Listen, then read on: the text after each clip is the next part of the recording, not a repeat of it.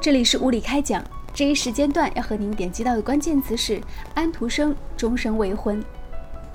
安徒生是写童话的，他有三篇童话写的是关于爱情，有一篇是《雪人》，写的是有一个雪人爱上了火炉。安徒生这样写：当雪人爱上火炉的时候的心理，雪人觉得有些奇怪，他感觉到身上有一种感情，他说不出一个理由。爱可以没有理由吗？雪人甚至不知道这种情感就是爱情，他只是习惯性的来到火炉身边。直到有一年春天，雪人消失了。安徒生曾经说：“只有在想象中，爱情才能够永世不灭。”还有一部写爱情的童话是《坚定的锡兵》，锡兵是一条腿，可是坚定地站着。有一天，他爱上了一个跳芭蕾舞的舞蹈家，他发现他也是一条腿站着，很坚定。后来，锡兵在下水道和鱼肚子里的历险经历，但他依然是坚定，力求站得笔直。当他又来到以前的房间，看见那个舞蹈家依然坚定地立在一条腿上，这样的精神让锡兵很受感动。锡兵的历险是被动的，他和理想目标的重逢却是偶然的，这又比纹丝不动、只在想象中经历的爱情的雪人似乎是更近了一步。故事的结尾，锡兵被扔进了火炉。锡兵站起来，全身亮起来，同时感到一股可怕的热气。不过，这热气究竟是从火里发出来的，还是从爱情里发出来的，他完全不知道。故事的结尾，舞蹈家被风吹到锡兵的身旁，和他一起被焚烧。这算是给坚定的精神一个安慰，比雪人一无所有要好得多。还有一部关于爱情的童话，在安徒生里是写海的女儿。这是脍炙人口的名篇，被称作是安徒生的代表作。小美人鱼居住在大海深处，拥有三百年的时间。可是小人鱼认为人类的世界更美，特别是人鱼死后没有灵魂，但人类至少拥有一个灵魂。小人鱼爱上了王子，鼓足勇气穿越可怕的水下森林，以割取舌头为代价换来一双腿。而最终，小人鱼不忍杀害王子。但是却无法永远再变回鱼，回到大海。在王子爱上另外一个女人并和她成亲的早晨，他把刀子扔进大海，变成了泡沫。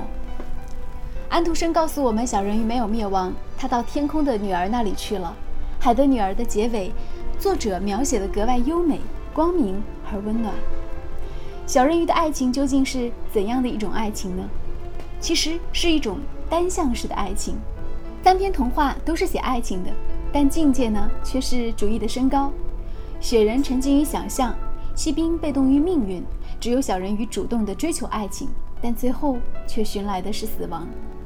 有人说，单向式的爱情接近完美，因为它热烈、深沉、执着，用一生去追求，不管结果如何，也不会后悔。安徒生终身未婚，他的爱情生活又是如何呢？少年时代，安徒生曾经爱上镇上最美的姑娘利波尔。那时候，他们俩青梅竹马。可是因为贫穷和长期分离，利波尔和别人结婚了。传说当中，安徒生还曾经与一个名字叫做李宝·福格特的名门闺秀有过一段若明若暗的恋情。虽然这个大家闺秀动心了，但几经权衡，对他声称自己早有所属。安徒生自惭形秽。抽身而退。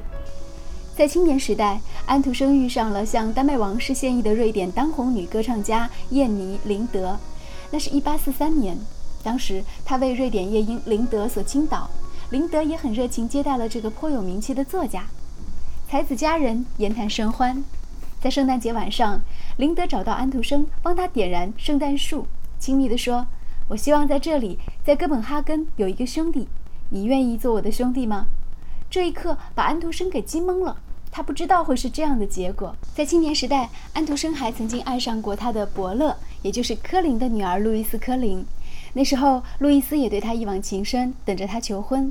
但门第的鸿沟是不可逾越的。而在一篇安徒生的传记当中，还曾经这样写道：安徒生一生曾经多次萌生过对女人的爱，从二十五岁到三十八岁，每到两三年就会爱上一个女人。可是安徒生自己也说过，他之所以屡次恋爱不成功，一是因为相貌丑陋，二是因为穷。他多次在日记和书信当中说：“由于我长得丑，并且将永远贫穷，谁都不会嫁给我。如果我长得漂亮或者有钱，有一间像样的办公室，那我就会结婚成家等等类似的话。性格当中根深蒂固的自卑，使他无法和异性建立起恋爱关系，无论是合法的还是非法的。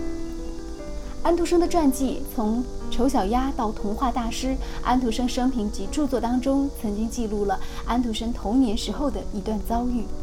很有可能是这段经历使安徒生多次恋爱却没有成功，乃至终身未娶的重要原因。那时候在精神病院里，他看见一个一丝不挂的老女人正在那里，突然将手伸向他，那一瞬间他吓得大叫了起来。直到护士赶来，小男孩已经被吓得不轻了。这件事情也给他造成了难以磨灭的影响。安徒生写自传的时候是二十七岁。书中曾经提到，对超过二十岁以上的女孩会有一种难以名状的厌恶感，跟他们在一起会发抖。有人说，童年的阴影带给他下意识的会回避女人。